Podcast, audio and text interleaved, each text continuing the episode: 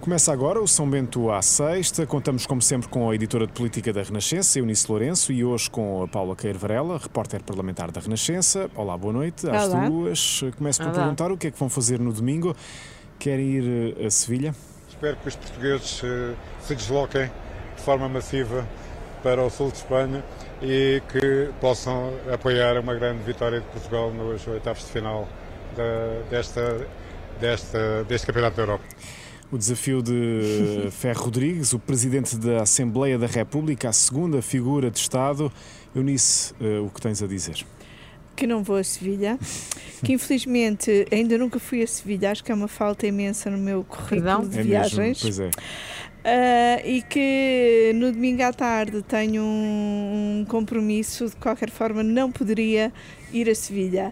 E mesmo que pudesse, não cumpriria esta recomendação da segunda da figura de Estado, que eh, não parece ter noção da situação em que estamos e eh, das duas uma ou perde de facto a cabeça quando se trata de bola ou por estar vacinado e desejar muito de voltar à, à vida normal, eh, esquece que deve ser um exemplo e deve aconselhar prudência a todos os portugueses em vez de deslocações em massa, seja para onde for.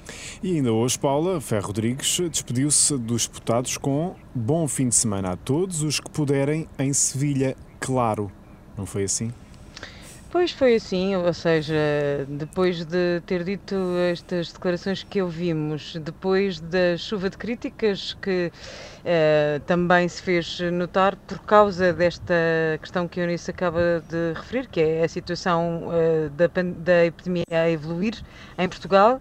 E também em Sevilha, porque. Sem conter, sim, sem estar contida, em Sevilha também, mas enfim, Exato. acho que o ponto aqui é Claro, este, é país- em é primeiro país, lugar. exato. a, a situação a complicar-se, a comprometer-se e Ferro Rodrigues claramente quis dizer isto, ou seja, eh, quis repetir eh, para todos perceberem que ele pode dizer o que ele quiser. É uma sensação de eh, inimputabilidade absolutamente incrível de quem pode, quer, faz o que lhe apetece. E eu acho que tem muito que ver com isto. Começo a achar que foi uma pena os políticos e as eh, figuras do Estado ahm, terem, sido, terem sido vacinadas eh, com prioridade, que foi uma coisa que eu até defendi numa certa altura, enfim, não era para, para irem por aí fora e irem a todos os funcionários de todos os tribunais, mas que até estavam fechados, como nos lembramos, na parte do confinamento, mas eh, fazia algum sentido para mim que os mais altos responsáveis da nação tivessem eh, sido vacinados em primeiro lugar. Nesta altura já tenho dúvidas, porque a verdade é que eu acho que eles perdem a noção, com esses apelos, com o Presidente da República eh, a não se comportar também como o restante dos cidadãos, não podem sair da área metropolitana de Lisboa, e o Presidente da República com uma viagem aprovada, vamos ver se vai ou não, mas com uma viagem aprovada eh, para se deslocar também ele ahm, a- a Sevilha.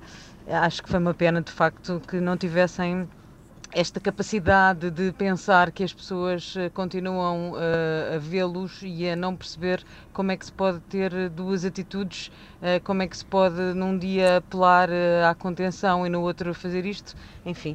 E falas É nessa há. dualidade e vamos exatamente continuar por aí, porque, ora confrontada com estas declarações, Mariana Vieira da Silva, a Ministra da Presidência, ontem no final do Conselho de Ministros, não quis responder a estas eh, declarações de Ferro Rodrigues, mas avisa que a situação atual não é fácil. Aqui nunca comento declarações de outros órgãos de soberania.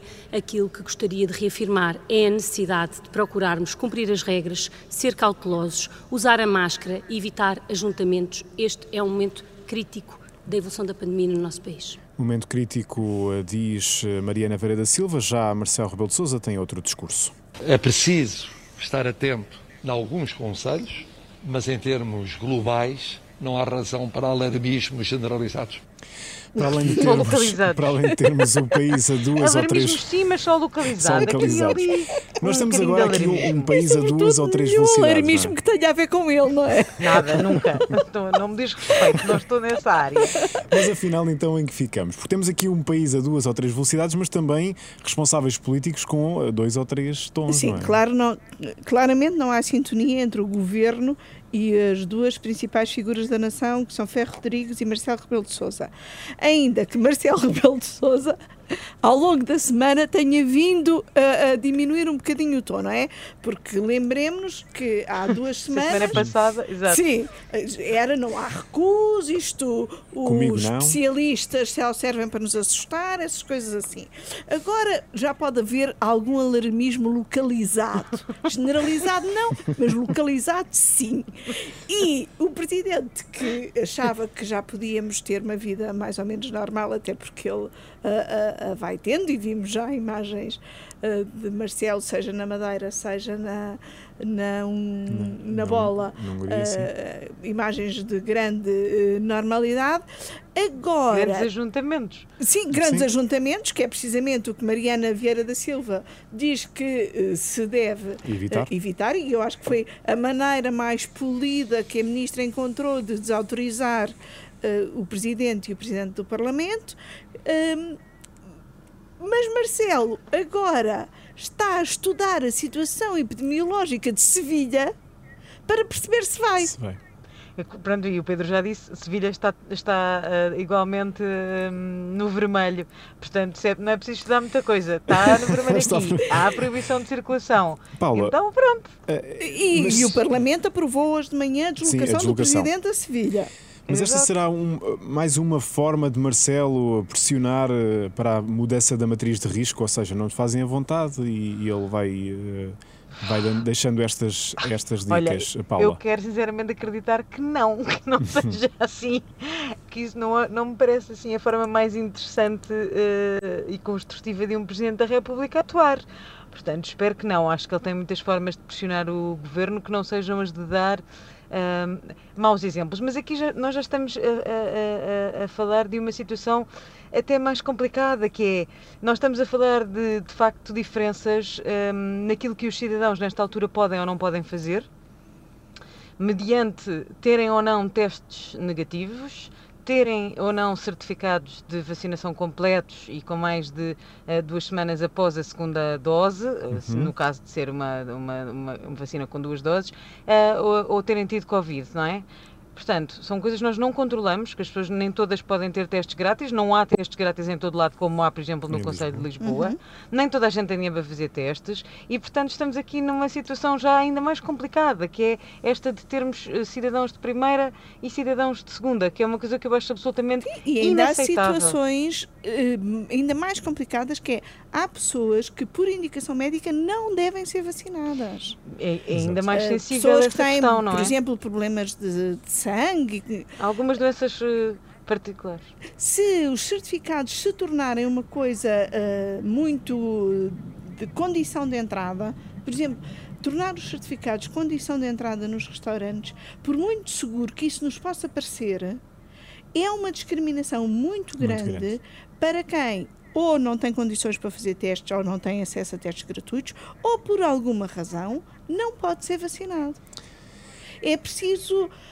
O, ce- o certificado aparece assim como a grande coisa que nos vai permitir voltar à normalidade, mas é uma normalidade muito estranha, Muito estranha. e muito vigiada, muito condicionada. E como a Paula dizia, com eh, cidadãos de primeira e- e Exatamente. cidadãos de segunda. Falemos eh, agora de eh, Fernando Medina, Fernando Medina que também pediu alterações à matriz de risco aqui na Renascença, o autarca de Lisboa, que esta semana esteve em destaque, não só com a entrevista à Renascença e ao Jornal Público, mas também porque esteve no Parlamento, isto por causa da polémica do envio de dados de manifestantes às embaixadas. Medina insiste que esta era uma prática comum e aqui na Renascença acabou mesmo por falar de um episódio recente. Neste período, nestes últimos dias, a propósito desta manifestação que aconteceu agora dos polícias à porta, a Câmara de Lisboa recebeu uma solicitação dos serviços da Assembleia da República solicitando que, nos fosse, que lhes fosse enviado o aviso da manifestação. E Porquê? foi? Porquê? Não, não foi. Obviamente não foi.